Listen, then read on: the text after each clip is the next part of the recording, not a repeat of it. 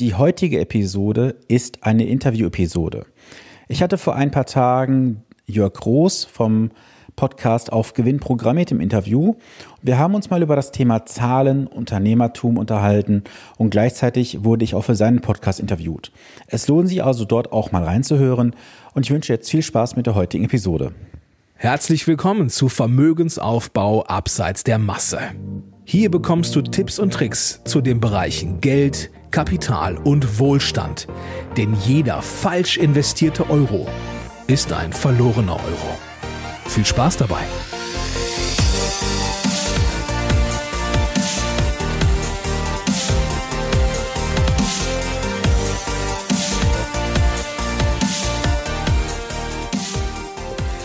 Im heutigen Interview habe ich Jörg Groß. Jörg Groß hat auch einen Podcast auf Gewinn programmiert. Hallo Jörg. Hallo lieber Sven, schön, dass ich dabei sein darf. Ja, schön, dass du die Zeit genommen hast für das heutige Interview, denn uns beide verbindet ja schon jetzt knapp zweieinhalb Jahre an Verbindung. Mhm. Und endlich haben wir es mal geschafft, zusammen ein Podcast-Interview aufzunehmen. Gerade für deinen Podcast, jetzt für meinen. Mhm. Magst du dich auch mal kurz bei meinen Hörern vorstellen und mal erzählen, warum du das machst, was du heute machst?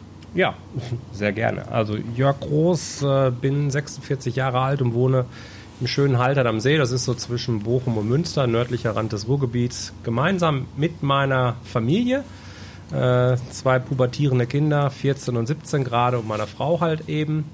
Und ja, ich habe so beruflich gesehen eine ganz klassische Konzernvergangenheit. Ich habe also irgendwann mal studiert, davor habe ich eine Ausbildung gemacht zum Industriekaufmann, dann habe ich studiert und habe dann eine Konzernlaufbahn gemacht und hatte dann irgendwann so 2014, 2015 auch so eine, so eine Krise, eine persönliche Krise letzten Endes, wo ich dann angefangen habe, über viele Dinge neu nachzudenken. So möchte ich das mal sagen. Und aus der Phase heraus äh, war es dann eben so, dass ich von zwei, drei Freunden angesprochen worden bin und die mir dann erzählten, dass es auf einmal im Job nicht mehr so lief. Und ich dachte, ja, verstehe ich jetzt alles gar nicht, war doch vor kurzem noch ganz gut. Die sind dein Chef soll mal da reingucken und da reingucken und diese Zahlen sich angucken und dann kommt man der Ursache schon auf die Spur. Äh, weil ich hatte ja nur eben jetzt irgendwie 18, 19 Jahre Berufserfahrung im Controlling-Umfeld. Und ähm, ja, aber da sagten mir die äh, Freunde, äh, mein Chef kann da gar nichts mit anfangen, können die dich vielleicht mal anrufen? Ja, klar, waren halt kleine Unternehmen, ne? Und äh, klar, können wir mal telefonieren. Ich hatte zu dem Zeitpunkt eh Zeit und ähm, ja, ähm, da stellte sich dann raus, dass die gar keine Zahlen haben. Und das war eigentlich so der Beginn von der ganzen Geschichte, dass ich für mich festgestellt habe, Mensch, das wäre doch geil, wenn man äh, kleinen Unternehmen irgendwie beibringen könnte, mit Zahlen zu arbeiten. Weil natürlich bin ich ein Zahlenmensch, habe das alles von der Pike auf irgendwie gelernt, habe aber eben auch von eigentlich jedem, nicht eigentlich, von jedem Vorgesetzten gehört, ja, Jörg, du bist schon ein geiler Controller, aber eigentlich bist du kein Controller. Ne? Aber wenn man vom Controller, ganz ehrlich, mach mal Augen zu, denk an Controller, hast einen Ärmelschoner, langweilig und so weiter. Den hast du vor Augen. Naja, und das bin ich halt vielleicht gerade nicht, ja. Ich gehe halt nicht zum Lachen in den Keller. Ähm, hab gerne meinen Spaß und ich kann offensichtlich wohl auch ganz gut, das ist das, was man mir auch immer wieder nachsagt, äh, das Thema erklären. Und so habe ich mir das dann zur Aufgabe gemacht und habe mich dann 2018 im Januar äh, so mir nichts, dir nichts tatsächlich, also relativ ungeplant, ähm, selbstständig gemacht mit dem Thema. Und meine Kunden entwickeln heute eben wirtschaftlich gesunde Unternehmen, weil sie eben verstanden haben, wie sie gemeinsam mit Bauchgefühl und ihren Zahlen ihr Business auf Gewinn programmieren können und die brauchen dafür noch nicht einmal vorher irgendwelche BWL-Kenntnisse. Entsprechend bin ich als Mentor eben jetzt tätig und begleite kleine Unternehmen bis zu, naja, vornehmlich 50 Mitarbeiter. Wow, sehr, sehr gut. Ähm, du hattest ja vorher gesagt, dass du 18, 19 Jahre angestellt warst und dann im Januar 2018 dich selbstständig gemacht hast. Jetzt ist ja so, dass ja viele im Angestelltenverhältnis diesen Job tagtäglich ausführen, obwohl sie gar keinen Bock auf den Job haben. Einfach ja. des Geldes wegen. Und oft, wenn ich dann mit äh, Menschen spreche, die so denken, sagen dann, ja, wenn ich jetzt selbstständig bin, das ist ja viel zu risikobehaftet. Mhm. Wie bist du mit dieser Situation umgegangen, dass du dich selbstständig gemacht hast? Du kommst ja aus einem relativ sicheren Angestelltenverhältnis. Total sicher. Gehst jetzt erstmal in die Selbstständigkeit rein und springst ins kalte Wasser. Ja. Was waren so deine drei Herausforderungen zu Beginn der Selbstständigkeit? Ach komm, dann erzähle ich die Geschichte einfach mal so, wie sie war.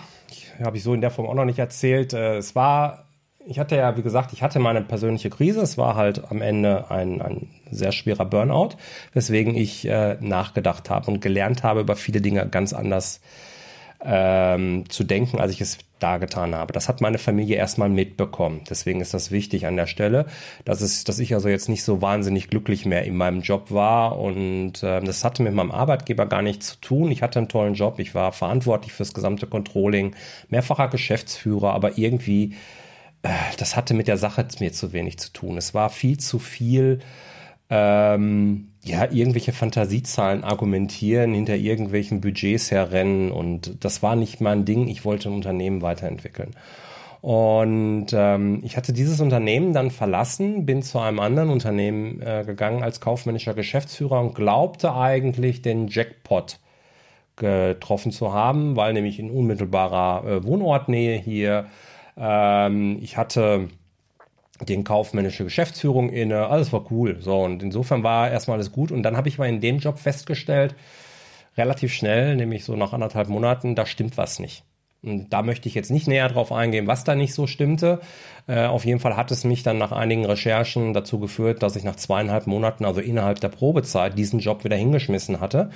Und eben dann auch festgestellt habe, okay, was machst du denn jetzt?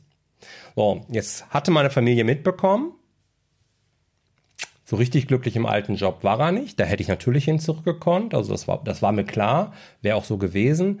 Und auf der anderen Seite hatte ich aber jetzt keinen Job. Und dann habe ich das, was ich so in den Jahren davor, in den wenigen Jahren seit dem Burnout davor eben äh, gelernt habe, habe ich dann zusammengenommen, habe mit meiner Frau erst geredet, logischerweise, und dann tatsächlich mit meinen beiden Kindern. Die waren damals elf und 14 Jahre alt und habe denen die Situation erklärt, sehr offen äh, und habe gesagt, pass auf, wir haben jetzt zwei Möglichkeiten. Mein Herz sagt, ich möchte mich selbstständig machen. Ähm, ob das gut geht oder nicht gut geht, kann ich dir nicht sagen oder kann ich euch nicht sagen. Ähm, oder ich bewerbe mich wieder, ganz normal, werde irgendwo kaufmännischer Leiter, Leiter Controlling, irgendwie sowas halt. Also auf jeden Fall ein Job, den es nur einmal in einem Unternehmen gibt, typischerweise, wenn überhaupt. Und dann führt es dazu, dass es ah, mit großer Wahrscheinlichkeit eben ein Job sein wird, wo ich nur am Wochenende zu Hause bin. Ne, weil dass der dann jetzt auch noch im Wohnort eher ist, dass man täglich pendeln kann, das ist äh, im Ruhrgebiet auch schon sehr schwierig. Und ähm, da kam dann aus der Pistole geschossen von allen dreien, nee, nee, dann mach dich mal ruhig selbstständig. Also ich will das jetzt natürlich auch nicht in aller Tiefe, das interessiert ja auch eigentlich keinen erläutern, was da so besprochen worden ist, aber es war allen klar und ich habe das schon sehr deutlich gemacht, pass auf, ihr seid gewohnt, ähm, zweimal im Jahr in Urlaub, Markenklamotten zu fahren, ein schönes Handy zu haben, was für dich natürlich ganz wichtig ist. Ähm, das ist der typische Luxus, der, der halt eben da ist. Das kann alles wegfallen, bis dahin, dass wir eben in einer kleinen Wohnung wohnen und ähm, uns eben wirtschaftlich nicht mehr so gut geht wie in der Vergangenheit. Ähm, für mich persönlich ist es kein Problem, weil ich habe gelernt, das Wichtigste, was ich brauche in meinem Leben, das seid ihr. Ja, ich brauche meine Familie und wenn ich meine Familie habe, dann ist alles andere im Prinzip nebensächlich. Ich hatte also gelernt über den Burnout, deswegen habe ich es auch so erwähnt, ähm, dass Statussymbole und diese ganzen Dinge, die wir uns so kaufen, womit wir uns dann toll fühlen, gar nicht so wichtig sind. Ja, das, das ist alles, das bringt nichts. Wahres Glück oder wahre Zufriedenheit kommt halt von ganz anderen Themen. Und bei mir ist ein wesentlicher Punkt halt eben, ähm, die Familie, das ist ein absoluter Anker. Und ähm, das zu wissen, dass die komplett hinter mir stehen und eben zu sagen, okay, wenn du den Weg gehen willst, wir sind dabei, wir sehen das grundsätzlich genauso, hat mir natürlich unwahrscheinlich Rückenwind gegeben. Ähm, natürlich war mit meiner Frau, gab es dann noch so ein paar andere Themen, die kommt auch so aus einem ganz anderen Kontext letzten Endes heraus. Das Selbstständigkeit kennt sie auch nicht und risikobehaftet und das haben wahrscheinlich auch viele deiner Hörer so im Kopf. Und ich sage dazu heute äh, immer wieder, ich glaube, dass wir dort einen Perspektivwechsel vornehmen dürfen, weil gerade in Deutschland sind wir es gewohnt, aus der Vergangenheit, also viele unserer Eltern haben irgendwann einen Job angenommen und sind dann 40 Jahre da geblieben und angestellt und das war's. So. Und ich glaube, wir dürfen uns da umdenken. Das gibt es heute nicht mehr. Das ist längst keine Realität mehr. Und ähm, heute ist es dann so, wenn ich Angestellter bin, habe ich genau einen Kunden, nämlich meinen Arbeitgeber. Ich habe aber überhaupt nicht in der Hand, ob sich der Unternehmer, der Chef aus irgendeinem Grunde gerade dafür entscheidet, das Unternehmen zu schließen, was ganz anderes zu machen, dem Unternehmen eine ganz andere Ausrichtung zu geben, so dass ich da vielleicht gar nicht mehr reinpasse. Ganz egal, wie, welche Arbeit ich mache. Das ist vielleicht nicht immer moralisch einwandfrei, ist aber trotzdem leider Gottes Realität. Es kommt vor. Ja, es gibt ja auch oft genug dann eben Krisensituationen, die aufkommen und dann sind die Chefs gezwungen und ich bin wieder nur Passagier und stehe nicht am Steuer und kann nichts machen. Das ist die wahre, also mein Blick auf die Welt eines Angestellten heutzutage. Und by the way, ich sehe das äh, für die Zukunft äh, nur noch düsterer, dass wir immer mehr zur Nummer werden. Vielleicht abgesehen von den ganzen ganz kleinen oder kleineren Unternehmen, da spielt das Menschliche noch eine deutlich größere Komponente, keine Frage. Und als Selbstständiger oder Unternehmer habe ich hoffentlich mehr als einen Kunden. Ja, also hoffentlich habe ich zig Kunden, so viel wie ich halt eben gerade brauche, kann mein Risiko also diversifizieren. Ich sage also heute, wenn ich es einigermaßen richtig mache und es möchte, weil das ist der entscheidende Punkt, ich möchte, wenn ich es möchte, wenn ich wirklich bereit bin und was gestalten möchte und Bock darauf habe, weil es ist kein Zuckerschlecken, es, es gibt Schwankungen, es, ist, es gibt schlaflose Nächte, es gehört alles dazu, habe ich auch alles gehabt. Aber wenn ich das möchte, dann ist eigentlich der Unternehmerjob der sichere im Vergleich zu dem Angestellten. ja. du, du, hast ja jetzt schon so schön ausgeführt, es wird sich die nächsten Jahre vieles ändern, in, in Deutschland insbesondere auch. Denn viele sind ja noch in diesen Abhängigkeitsverhältnissen drin und denken, sie sind als Angestellte auf einer sicheren Seite. Mhm. Wir haben das Thema Digitalisierung, wir haben das Thema Technik, die weiter voranschreitet, wir haben das Thema Demografie in Deutschland, was auch noch hinzukommt. Globalisierung. Ähm, Globalisierung ebenfalls noch. Von daher ist es natürlich richtig, so wie du es gemacht hast, dass du dich einfach von dieser von diesem einen Auftraggeber getrennt hast und sagst einfach, ich entscheide heute, mit wem ich arbeite. Mhm. Wie bist du denn vorgegangen, so die ersten Kunden zu finden? Ich glaube jetzt für dich in deinem äh, Bereich, den du machst, ist es nicht ganz so einfach, mal eben an neue Kunden zu kommen oder an die ersten Kunden besser gesagt auch. Mhm. Äh, du kannst ja schlecht eine Tür aufmachen und sagen, ich bin ja groß, hier bin ich, ihr braucht mich. Mhm. Ähm, was für einen Nutzen bringst du denn letztendlich den Unternehmern mit deiner Dienstleistung? Ja, ich ähm, gebe den Unternehmern Sicherheit und Vertrauen. Das ist das, das ist letzten Endes das Wichtigste. Ich zeige Ihnen ganz, wie Sie über die Zahlen Ihr eigenes Business mal vollständig durchblicken. Ich sage zum Beispiel sehr gerne, Zahlen sind der Spiegel deiner Alltagsentscheidung. Das heißt, wenn ich es verstanden habe, und dafür braucht es nicht wahnsinnig viel, meine Zahlen zu lesen, die Story hinter den Zahlen zu erkennen und dann mit meinem Bauchgefühl abzugleichen, dann weiß ich jederzeit, wie möchte ich mich entscheiden wirklich, ja, abgesehen davon, wenn ich ein Ziel haben muss und so weiter. Das heißt, Sicherheit und Vertrauen, das zu erhalten, das ist, glaube ich, das, was der Kernnutzen am Ende ist. Und dann ganz abgesehen davon, von dem, was man sich immer wieder erzählt, solange ich mich auf Kunden verlasse, geht es mir immer gut und äh, ich habe mein Bauchgefühl, Management bei Kontostand. Wenn man sich da mal ehrlich hinterfragt, ist das alles äh, ein Spiel ja, mit nur einer Karte. Und ich gebe Unternehmern über die Zahlen, über ihre eigenen Zahlen, die Chance, sich vom Wettbewerb abzusetzen, weil sie eben eine Option mehr haben als Bauchgefühl und Management bei Kontostand, nämlich die Sicherheit und das Vertrauen in die eigenen Zahlen. Und auf einmal können Sie mit dem Steuerberater beispielsweise auf einem ganz anderen Level auch reden und erhalten von dem viel bessere Antworten. Das sind alles so Themen, da erwächst unheimlich viel draus. Es ist immer wieder wunderbar zu sehen und ähm, mitzuerleben, was dann alles auf einmal in den Unternehmern alles so drinsteckt, wenn man das macht. So und wie komme ich zu den Kunden? Das ist. Lass, lass mich aber ja. ganz kurz ein, lass mich da ganz kurz einhaken. Du hast gerade so schön gesagt, ähm, Management bei Kontostand. Ja. Und jetzt ist ja gerade so der Trend in Deutschland, es wird ja vieles über den Preis gekauft. Mhm. Ähm, was ist denn da so meistens die Erfahrung, die du jetzt in den ganzen Monaten und Jahren gesammelt hast? Ein Unternehmer, der sich auf den Preiskampf einlässt, ist ja deiner Meinung nach in den nächsten Jahren noch überlebensfähig? Nein, die meisten, die meisten werden es nicht schaffen. Wir werden das auch erleben, früher oder später, weil die Wirtschaft einfach eben so ein, immer ein Zyklus ist. Ähm, ganz klassisches Beispiel ist die Handwerkerbranche. Ähm, Handwerker habe ich einige äh, in, als Kunden dabei.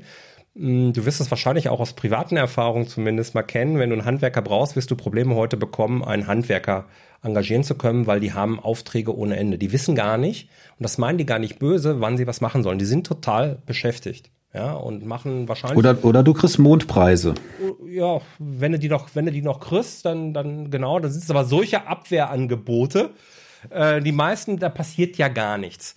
Und das Spannende ist jetzt eigentlich, wenn wir mal von diesen Abwehrangeboten mal absehen, wenn du solche Kunden dann hast und guckst da mal rein, dann stellst du fest, dass die zwar gar nicht wissen, wie sie irgendwie ihre Arbeit managen sollen, aber ganz viele sind dabei, da ist von der Substanz, von der betriebswirtschaftlichen Substanz nichts da.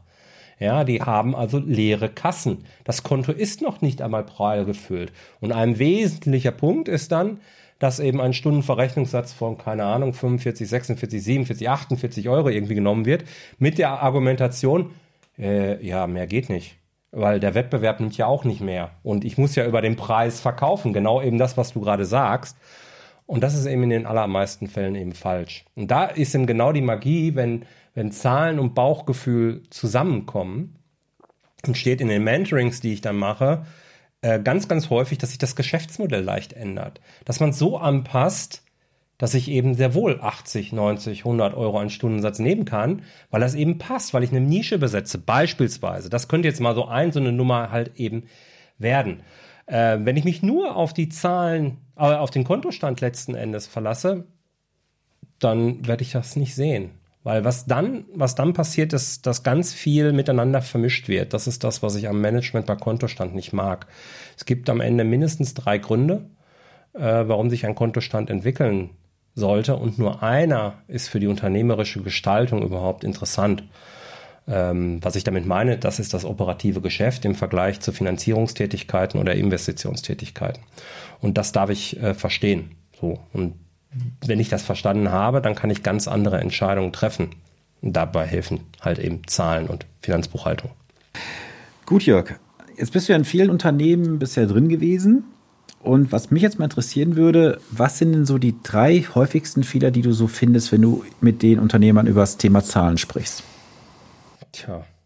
Also es gibt am Ende den, den großen Kardinalfehler einfach in der Annahme, ich habe vom Thema Zahlen keine Ahnung und es ist auch super komplex und total langweilig, deswegen habe ich auch keinen Bock darauf.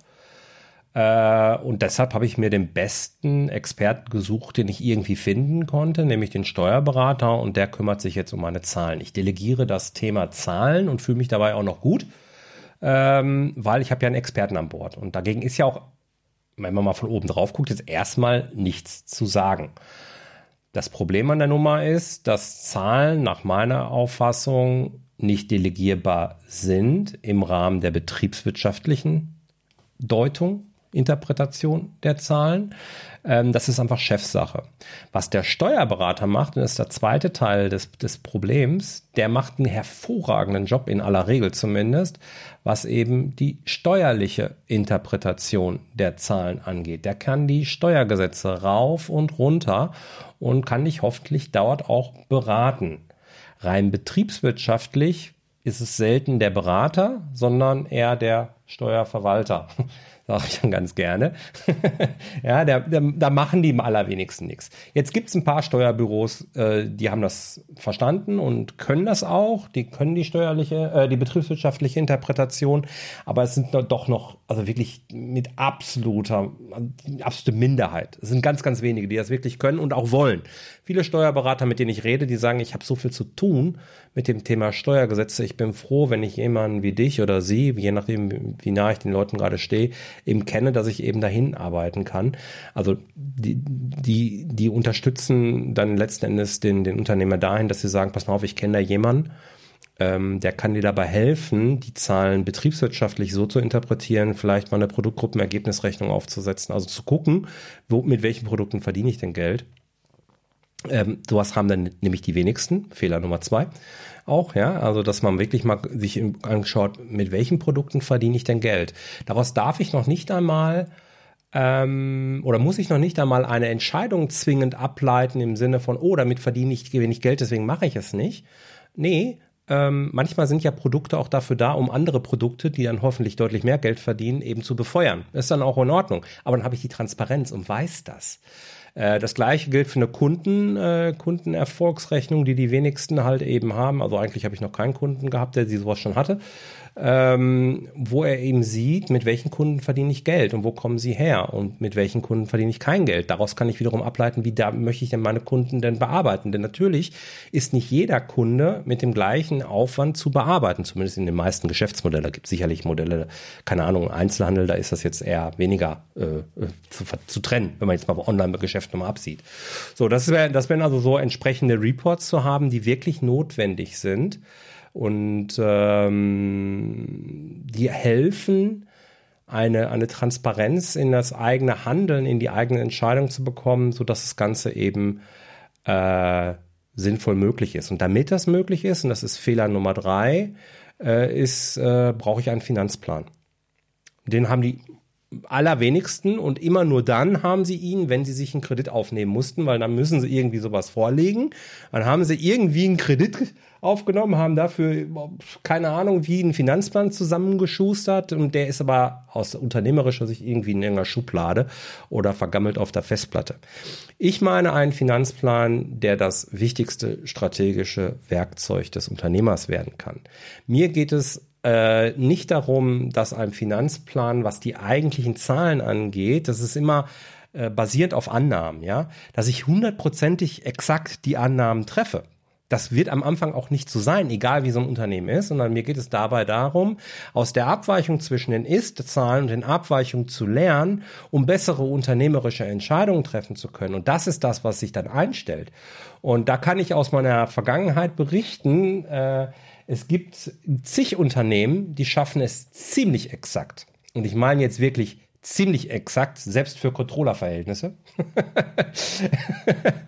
den Plan hinterher zu erreichen, weil sie es eben über 20, 30 Jahre lang eingeübt haben. Ja, und äh, also das geht schon. So und so einen Finanzplan zu haben, das gibt einfach, ja, es gibt eine Richtschnur. Wo will ich hin? Ja, du kennst das ja von deinen Beratungen auch ähm, diesen Finanzplan aufzustellen, das ist eben, ja, es ist wie das Navi. Ne? Und ähm, sowas brauche ich. Und das sind so die drei großen Fehler, die eigentlich, ja, fast bei jedem eigentlich vortreffen.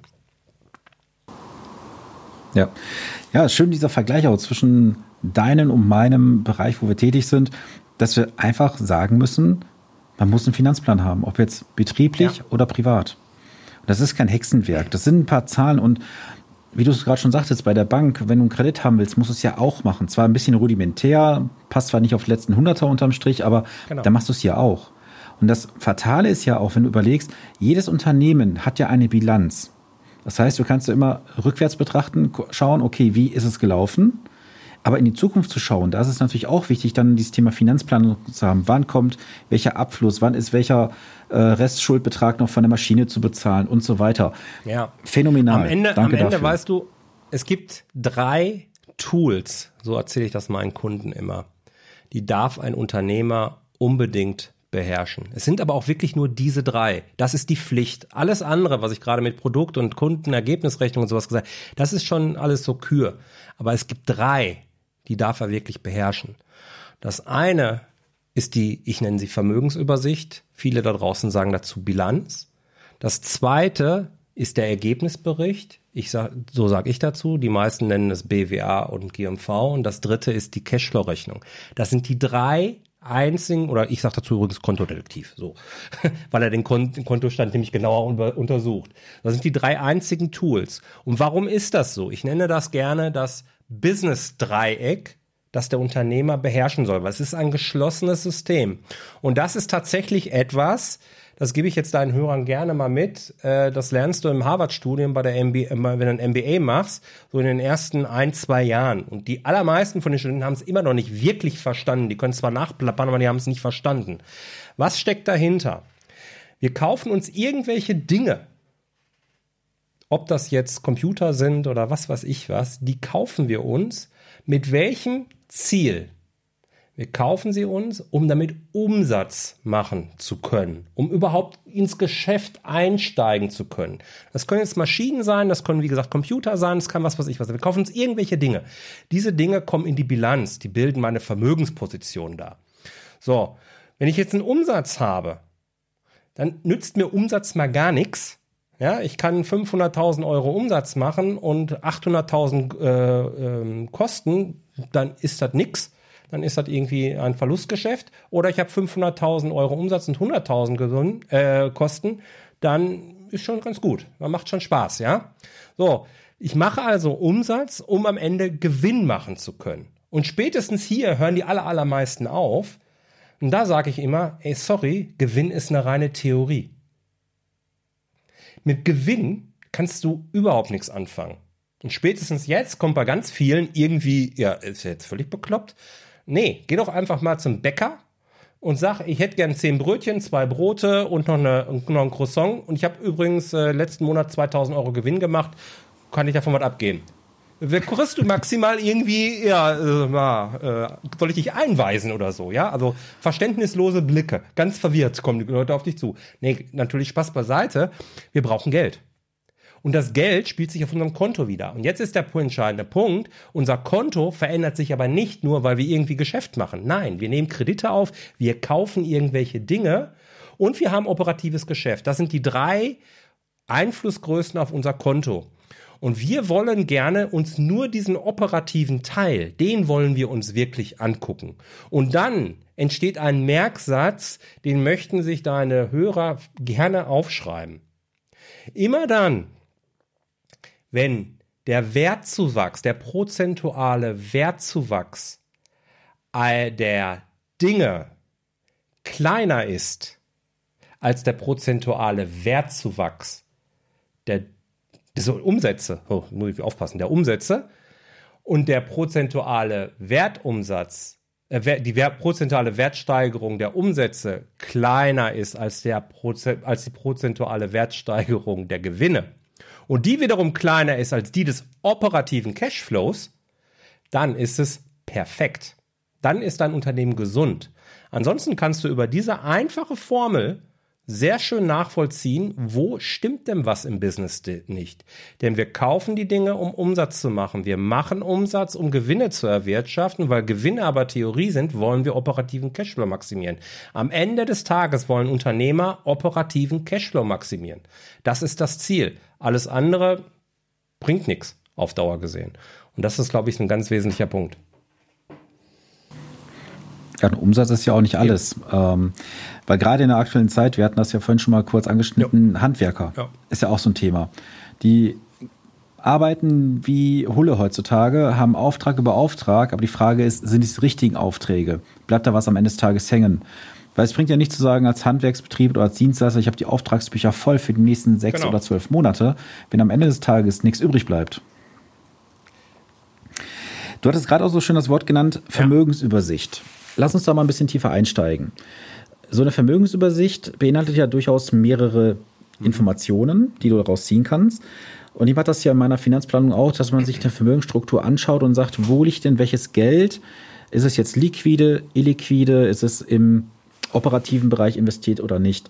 Ähm, wie sieht denn so eine Vermögensstruktur bei den Kunden im Vorfeld aus, wenn du aufschlägst? Und wie sieht es im Nachgang aus? Kannst du da vielleicht mal so einen kleinen Einblick geben? Ich würde ich würd eher über die Kostenstruktur äh, die am Ende eine Ebene tiefer, nämlich bei der G&V liegt. Äh, ich glaube, das ist viel einfacher zu begreifen und äh, da, da passt es besser. Die Vermögensübersicht im unternehmerischen Kontext ist ja die Bilanz. was steht in der Bilanz drin, um das jetzt nicht ganz unbewandt antwortet zu lassen? Ich habe auf der einen Sinne all diese Dinge, wie ich sie gerade beschrieben habe, die ich mir kaufe. Da sagen die ganzen Fachchinesen sagen dazu, das ist so die Mittelverwendung aktiver. Ist auch immer ein sehr schöner Begriff dafür, ja, einer Bilanz. Und dann habe ich aber eben die Dinge, ja, ich brauche ja Kapital, um es mir kaufen zu können. Und da habe ich zwei Möglichkeiten. Entweder ich leihe mir das Geld, dann habe ich Verbindlichkeiten bei einer Bank oder bei irgendwem anderes. Oder ich habe Eigenkapital. Das ist die Mittelherkunft, wie die Fachchinesen wieder sagen. Und das Schöne ist, Beide Seiten sind immer ausgeglichen. Kannst machen, was du willst, ist ein geschlossenes System, beide Seiten sind immer ausgeglichen, das passiert halt immer. So, und wie jetzt die Bilanzstruktur ist, also da ist zum Beispiel kurzfristige Dinge, sollten kurzfristig finanziert werden und so weiter. Ja, das ist alles schön, aber ganz ehrlich, das würde jetzt hier mehr für Verwirrung sorgen als alles andere. Was viel prägnanter am Ende ist für, für deine Hörer, ist die Kostenstruktur. Und da kriege ich regelmäßig eine Ohrschale, wenn ich damit um die Ecke komme und sage, das ist die Erfahrung aus 20 Jahren Berufserfahrung, nicht nur von mir, sondern von ganz vielen. Es hat sich eine Struktur, hat sich ziemlich, egal welche Branche ich habe, äh, durchgesetzt, dass so ungefähr ein gesundes Unternehmen aussieht. Und da gucken wir uns an, zunächst einmal den Rohertrag, also der, das, was aus dem reinen Produktgeschäft kommt. Also ich habe Umsätze und ich habe die rein produktbezogenen Kosten. Beim Handel halt das, was ich einkaufe, vielleicht noch inklusive irgendwelcher Zölle oder so. Also das, was ich brauche. Da ist aber jetzt kein Büro drin, kein Computer drin, keine Ahnung. So, das ist der Rohertrag, Produktergebnis auch von mir aus. Der sollte mindestens bei 30 Prozent liegen. Das wäre schön. Komme ich gleich nochmal drauf, aber. Dann habe ich einen zweiten Block, den fasse ich gerne zusammen. Ist ein Jörg Special, Personal und Werbung. Und da sage ich, dieser Block sollte rund 55 Prozent nicht übersteigen. Und da fliegen mir schon die ersten bösen Blicke um die Ohren bei ganz vielen. ja. Und dann kommt die dritte Kennzahl. Und das ist unten das Gesamtergebnis, was rauskommt. Und da sollte mindestens 20 Prozent sein. Das ist eine Kostenstruktur, die hat sich über alle Branchen als sehr gesund erwiesen. Jetzt weiß ich natürlich auch, es gibt genügend Branchen, da kannst du einen Rohertrag von 30 Prozent nicht realisieren. Beispielsweise im Handel ist das in aller Regel überhaupt nicht notwendig. Da lasse ich auch mit mir verhandeln. Aber bei den Personalkosten beispielsweise, inklusive Werbung 55 Prozent und eben Gewinn 20 Prozent vom Rohertrag wohlgemerkt, ja? Also vom Rohertrag, nicht vom Umsatz. Ich glaube, das habe ich gerade vergessen zu erwähnen. Also vom Rohertrag. Wenn ich mir das angucke, das ist immer erreichbar. Und wenn du meinst, es ist in deiner Branche nicht möglich, dann ist es häufig ein Ergebnis der falschen Fragen. Es ist in jeder Branche möglich. Es ist nie eine Frage, was du machst, um solche Zahlen zu erreichen. Es ist immer eine Frage, wie du es machst. Und es gibt in jeder Branche gibt es ganz, ganz wenige, die verdienen sich eine goldene Nase die machen irgendwelche Dinge anders und haben dann diese Kostenstruktur. Und es gibt ganz, ganz viele, die kämpfen ums Überleben. Die haben eine andere Kostenstruktur. Und wenn man sich diese Kostenstruktur mal so als Benchmark hinlegt und sagt, okay, jetzt denken wir einfach mal von vorne. Das ist zum Beispiel ein so ein Punkt, wenn wir einen Finanzplan machen, wenn sowas nicht vorliegt schon, was in der Regel der Fall ist. Was müsste denn passieren, damit so etwas möglich ist? Das wäre zum Beispiel mal eine richtige Frage was kann ich denn machen? Wie müsste mein Geschäft strukturiert sein? Welche Kunden dürfte ich bedienen? Was müsste ich automatisieren? Wie auch immer, um diese Kostenstrukturen zu erreichen. Denn es geht mir nicht darum, wenn wir das sensible Thema Personal angucken, oh, das ist schon wieder so ein, so ein Finanzschwätzer, der will jetzt Leute rausschmeißen. Nein! Darum geht's nicht. Es geht aus dem vorhandenen Personal, aus den Personalkosten, das richtige Umsatzvolumen, das Rohertragsvolumen rauszuholen die richtig, die Leute richtig zu beschäftigen, sie richtig mitzunehmen, sie zu motivieren und dahin zu bringen, dass sie für dein Unternehmen genau das erwirtschaften, wo wir hinwollen. Du kannst ja so viel aus den Leuten rausholen, die können so unterschiedliche Bilder in deinem Unternehmen hinterlassen, wenn man sie nur richtig führt. Und da merkst du auch, bei mir geht es nicht um das Thema Zahlen rein weg. Nein, Zahlen sind das Tool, das ich dir zusätzlich eben in die Hand gebe, sondern ich lade dich einfach ein, mit den Zahlen zu arbeiten und daraus bessere unternehmerische Entscheidungen zu treffen. Und das ist das, was du über so eine Kostenstruktur ganz prägnant mitnehmen kannst und wo du wunderbar mitarbeiten kannst. Vielen, vielen Dank für diesen Nugget. Ich glaube, da kann sich der eine oder andere Hörer sicherlich äh, mal hinsetzen und das äh, nochmal auf sich wirken lassen. Denn häufig wird ja als allererstes, wenn es um Sanierung geht oder Umstrukturierung, ja. immer im Personal geschraubt, da wird entlassen. Man sieht es ja gerade wieder im Bankenbereich, da wird entlassen ohne Ende, ja. um Kosten zu senken. Aber die Frage ist am Ende des Tages immer, wozu führt das am Ende? Ich habe unzufriedene Kunden, Sachen werden nicht vernünftig bearbeitet. Ich habe letzte Tage auch mit ähm, jemandem telefoniert. Da gibt es ein Unternehmen ein Problem, dass halt der Versand nicht mhm. funktioniert aktuell. So, und wenn der Versand nicht funktioniert, sind die Kunden unzufrieden, der Umsatz bleibt aus, die Mitarbeiter mhm. sind unmotiviert und dann kannst du ja ausrechnen, was am Ende des Tages genau. passiert. Ich, ich, wehre mich immer dagegen, weil die Unternehmer habe ich dann natürlich auch, die sehen das, sind dann meistens sehr motiviert, sagen, ja, okay, jetzt schmeiß ich die Leute raus. Und dann sagen wir, stopp. Ich will nicht, dass die Leute rausgeschmissen werden. Das kann nicht das Ziel sein. Denn was passiert da eigentlich? Ja, ich drehe da irgendwelche Zahlen nach unten, aber das interessiert doch keinen Menschen am Ende wirklich. Was viel entscheidender ist, ich nehme die Substanz aus dem Unternehmen. Das ist der entscheidende Punkt. Es geht doch darum, die Substanz zu erhalten. Bitte, ich rede jetzt hier nicht von irgendwelchen Leuten, äh, die da sitzen und nur Zeit absitzen. Ja, die gehören raus. Ja, gar keine Frage. Ich gehe einfach mal davon aus und das unterstelle ich grundsätzlich jedem. Je, jeder, der vernünftig geführt will, wird, der wird auch einen positiven Beitrag zum Unternehmen beitragen wollen. Und diese, diese Leute, die können wahnsinniges Potenzial entfalten. Geh doch mal zu deinen Mitarbeitern und red mit dem, was könnten wir besser machen und schaff mal einen Rahmen, wo sie sich trauen, dir die Wahrheit ins Gesicht zu sagen. Und bleib mal ruhig, wenn sie dir sagen, dann setz mich nicht immer so unter Druck für nichts und wieder nichts. Kann ja sein. Aber da steckt so viel Potenzial in den ganzen Unternehmen drin, du musst es nur heben. Das ist der entscheidende Punkt. Was wäre so ein Rahmen, den man da setzen kann? Weil stell dir mal vor, du wärst jetzt angestellt, Dein Chef zitiert sich zu dir und sagt dann so, erzähl mal, was stört dich? Da werden viele nicht den Mut haben, es offen anzusprechen. Was wäre denn so ein Rahmen mal, den man setzen kann, um wirklich reinzuhören ins Unternehmen, was kann hier verbessert werden? Das ist so ein bisschen von der Ausgangssituation aus meiner Sicht jetzt abhängig. Ähm, wenn wir von einem wirtschaftlich gesunden Unternehmen mal jetzt grundsätzlich ausgehen, wo wir sagen, okay, der Chef äh, entschließt sich jetzt, ich möchte mehr aus meinen Mitarbeitern rausholen und äh, sieht das als eher langfristig angelegtes Projekt, dann fängt das letzten Endes bei ihm an. Vertrauen den Mitarbeitern schenken, transparent informieren. Die Mitarbeiter sind doch nicht doof da draußen. Die wissen doch genau, was abgeht, um was nur vorgelogen ist. Hör auf mit irgendwelchen platten Sprüchen und irgendwelchen Dingen, das geht dich nichts an, sondern nimm deine Mitarbeiter doch mal mit. Besprich doch einfach mal zunächst mal die BWA beispielsweise mit deinen Mitarbeitern, was sie denn davon halten. Setz dich einmal in der Woche mit denen zusammen und unterhalte dich mal. Nimm dir Zeit. Interessier dich für deine Mitarbeiter. Interessier dich für den Menschen und mach dann nach einer gewissen Zeit einfach mal die Tür auf und sagst, hey, wir können auch einfach ganz locker miteinander reden. Vielleicht, weil du auch irgendwelche Fehler, die du gemacht hast, einfach mal mit den Leuten teilst.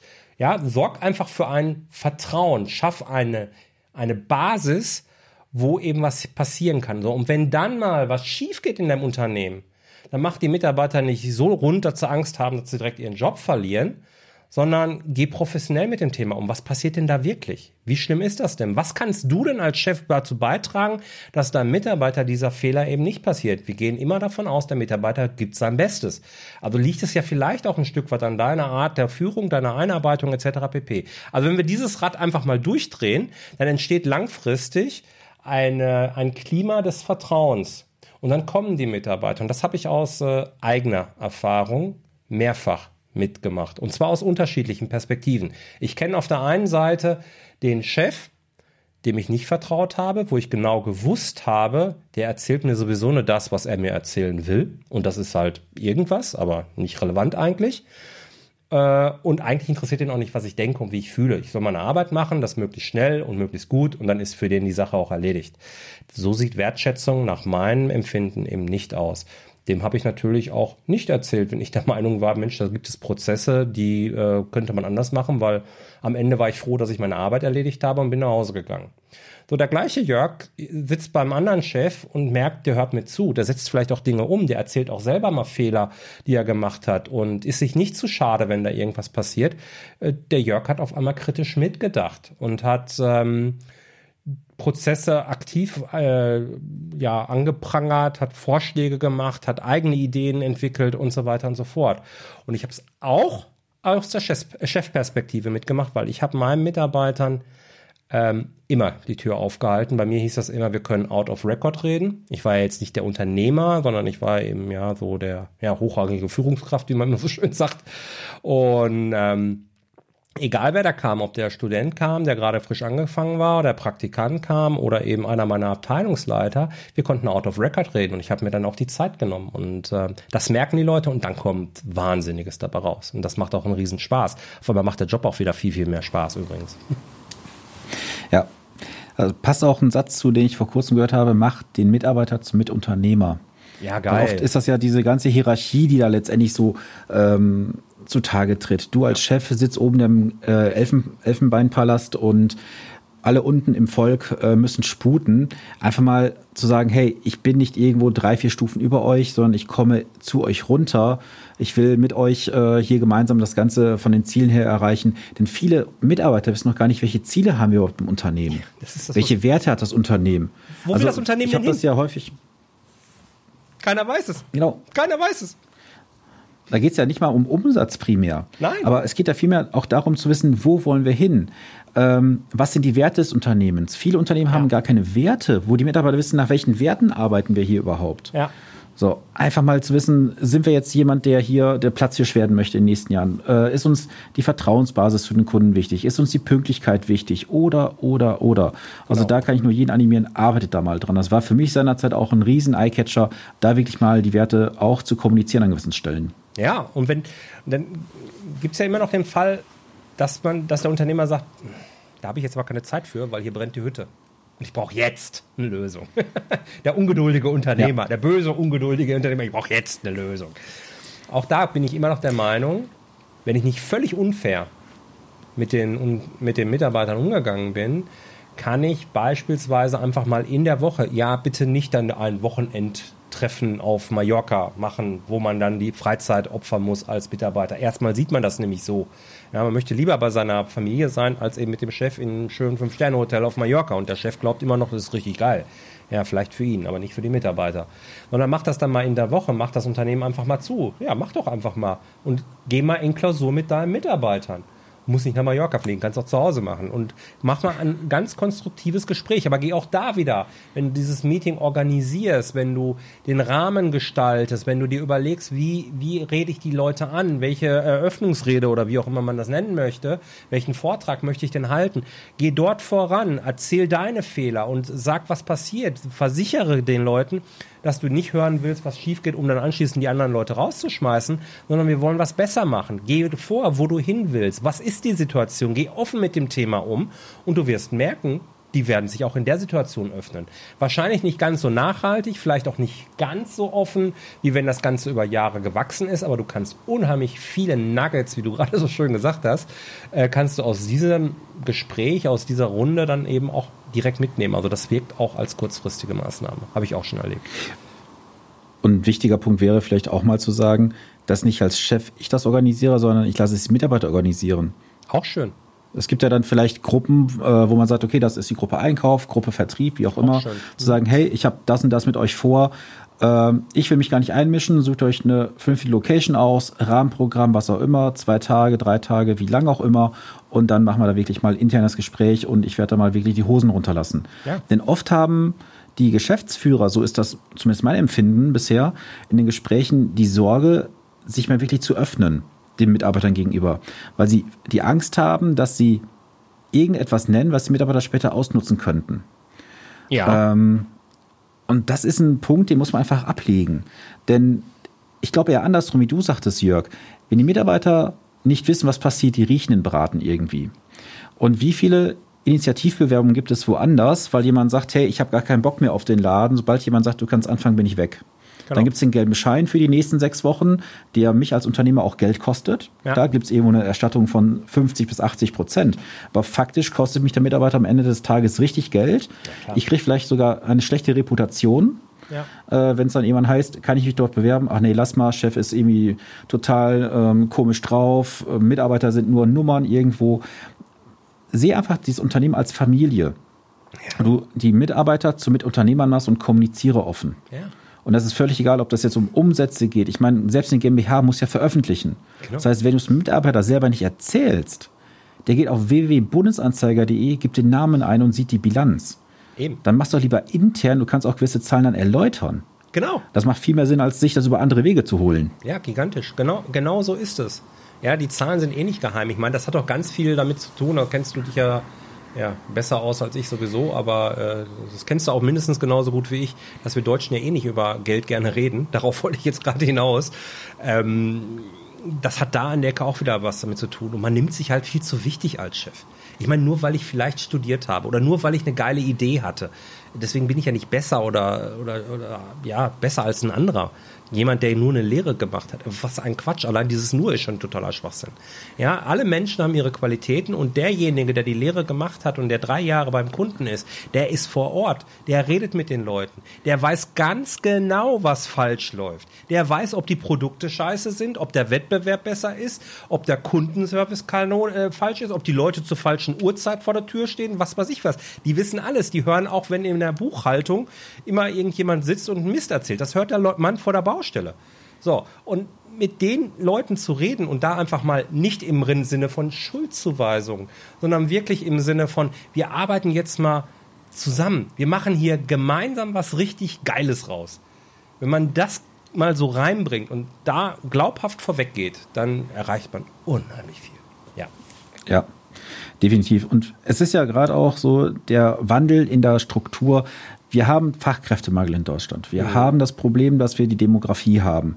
Jetzt gehen ja viele Unternehmen auf diesen Zug auf und sagen, wir machen Mitarbeiterbindung und Mitarbeiterfindung. Dann gibt es dann irgendeine ich sag's mal ganz krass, diese dumme, dusselige Betriebsrente. Ähm, dann gibt's irgendwo vielleicht mal ein Jobfahrrad oder was auch immer. Mhm. Ich glaube nicht, dass das mal das ist, was die Angestellten haben wollen. Mhm. Die wollen einfach ein vernünftiges Umfeld haben. Die wechseln nicht wegen 100 Euro mehr Lohn woanders. Die wechseln nicht, weil du ein Fahrrad vor die Tür gestellt bekommst die bleiben dir einfach treu, wenn du als Unternehmer bereit bist, offen zu kommunizieren. Ja, und was, was noch dazu kommt, das eine sind die Leute, die dann irgendwann mal wechseln, das passt dann mehr zu den etwas jüngeren Menschen. Wenn man so in meinem Alter fängt man dann an und sagt, oh, da habe ich jetzt keinen Bock mehr drauf, mich irgendwo nochmal einzuarbeiten. Wenn ich das entsprechende Mindset sowieso mitbringe, dann ist das häufig so. Ähm, was dann aber passiert, ist, dass die Leute innerlich kündigen und schon während der acht Stunden, die man vor Ort ist, maximal drei Stunden arbeiten, den Rest der Zeit quatschen sie, stehen in der Teeküche rum oder was weiß ich wo oder surfen im Internet rum, aber sie bringen sich nicht aktiv ein.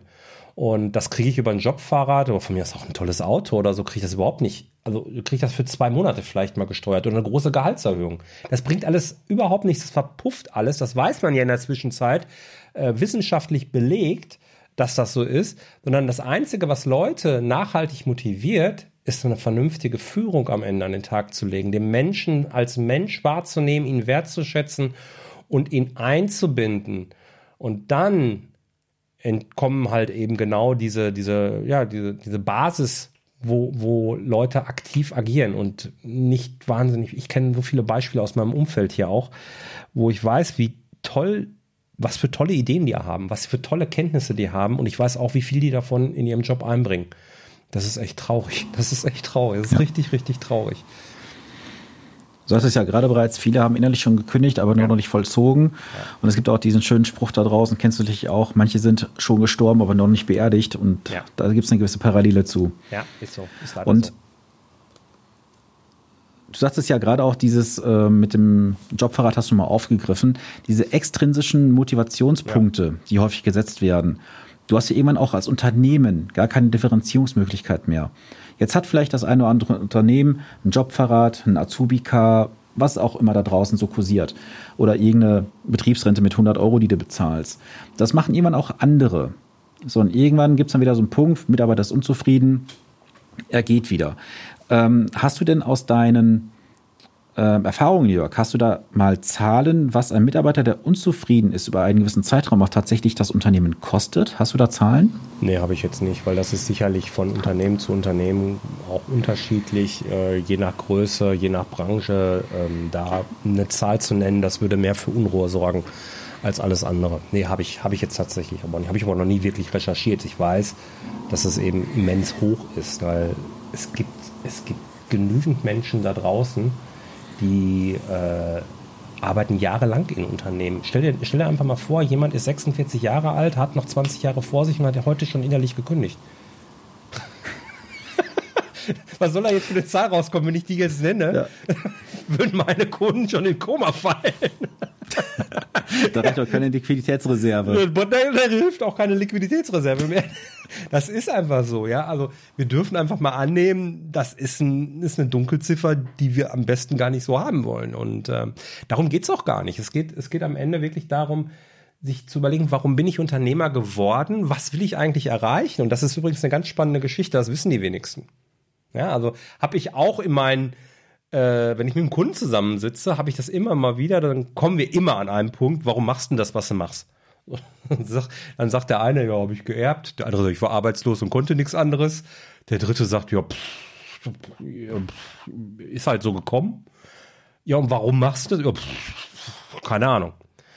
Und das Spannende ist, wenn man da mal tief reinbohrt, da schlummert irgendwo immer was. Es kommt auf einmal im Nebensatz kommt irgendwas, da fangen die Augen an zu leuchten. Und wenn man da dann mal nachgeht, dann kommt man auch diesem echten Warum, das, was man dann den Mitarbeitern wieder wunderbar transportieren kann.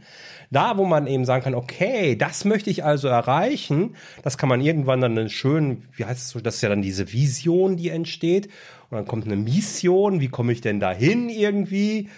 Und das selber setze ich dann in diesen Finanzplan und das kommuniziere ich. Und zwar mit den Emotionen gegenüber den Mitarbeitern. Ey, die gehen ab wie Schmidts Katze. Da brauchst du dir darüber keine Gedanken machen, was irgendwer kostet, nur weil er innerlich gekündigt hat. Die wollen alle zu dir. Und weißt du, was das Allergeilste an der Nummer ist? Die erzählen in ihrem Umfeld, diese Stammtischgespräche kennst du auch. Ja, wie hat Bochum gespielt, wie hat Bayern gespielt, ja, und sonst Job, ja, alles scheiße wie immer, ja, genau. Nee, und dann kommt auf einmal, ey, wir, ne? Jetzt, wir, wir arbeiten das, weil wir wollen das machen, das machen. Wir haben uns hier angeguckt und wir reden ganz anders miteinander und das funktioniert jetzt schon eine ganze Zeit. Es macht richtig Spaß. Ich habe richtig Bock darauf, zu arbeiten zu gehen. Die Zeit verfliegt im Flug. Beim ersten Mal denken die Stammtischkollegen vielleicht noch so mal, welche Pillen hat der denn genommen? Und wenn das dann aber, wenn, wenn das dann aber irgendwie länger bleibt, dann werden die hellhörig. Und irgendwann kommt immer, habt ihr noch einen Job?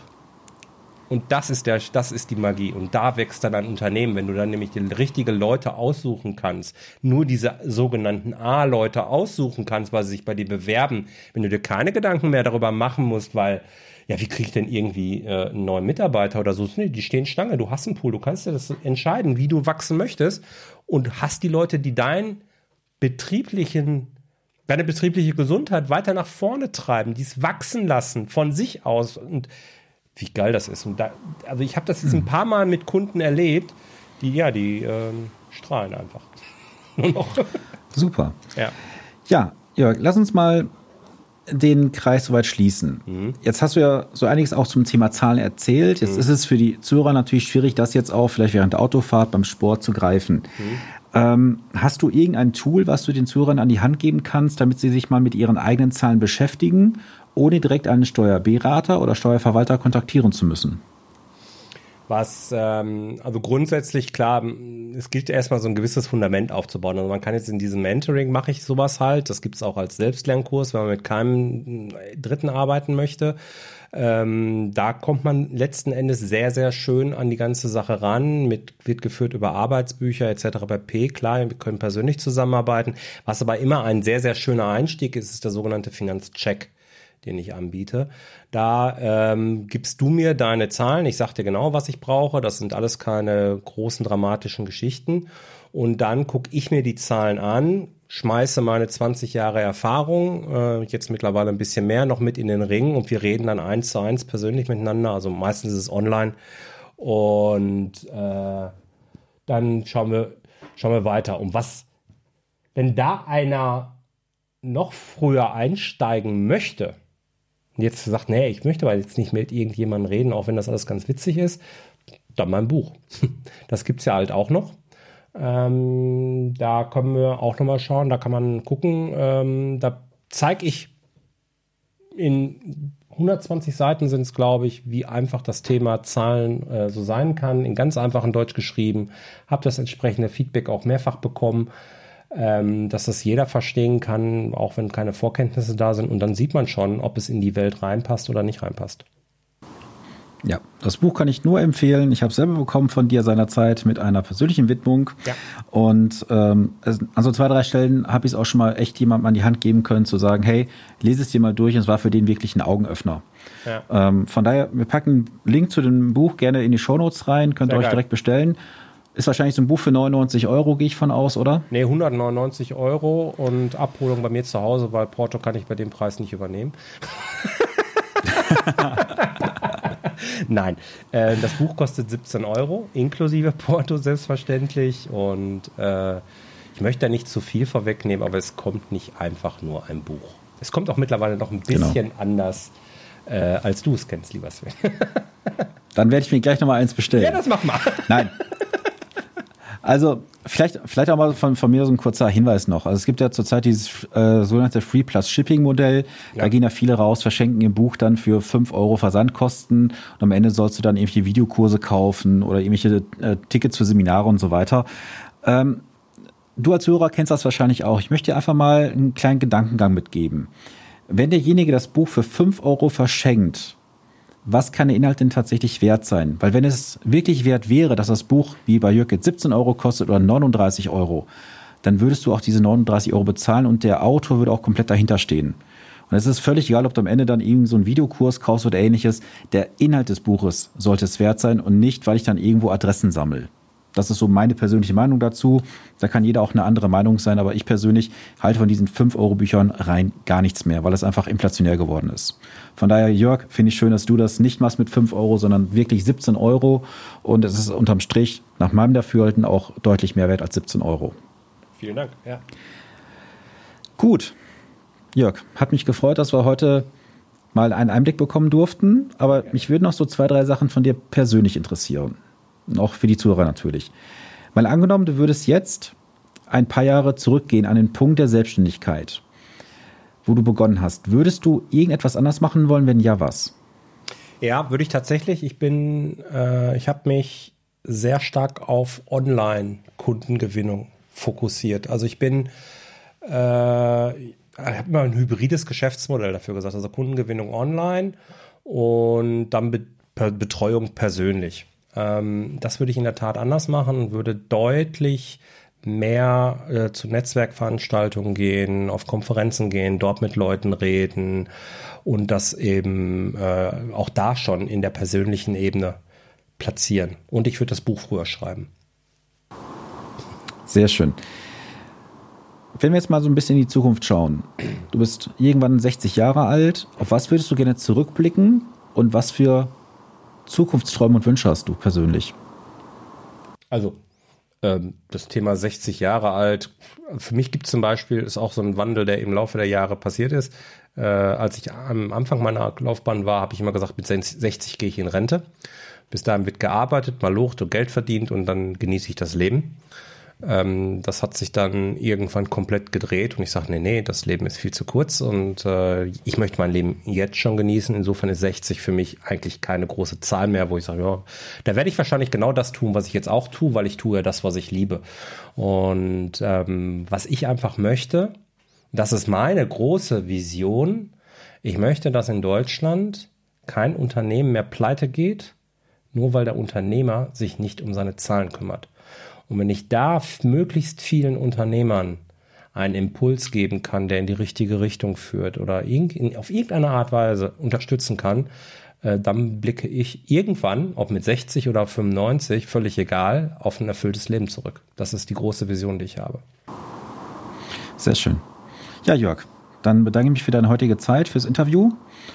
Sehr Euch gerne. gebe ich dann jetzt noch ein paar Hinweise in den Shownotes zu dem Buch äh, von Jörg, auch seine Kontaktdaten. Wenn ihr da ein paar Fragen habt, können sich die Zuhörer sicherlich bei dir melden. Sehr gerne. Vielen, vielen Dank, dass ich dabei sein darf, lieber Sven. Es hat mir einen Riesenspaß gemacht. ja, gut. Dann war es das für die heutige Episode und dann bis zum nächsten Montag. Viele Grüße aus Ahaus, dein Sven Stopka.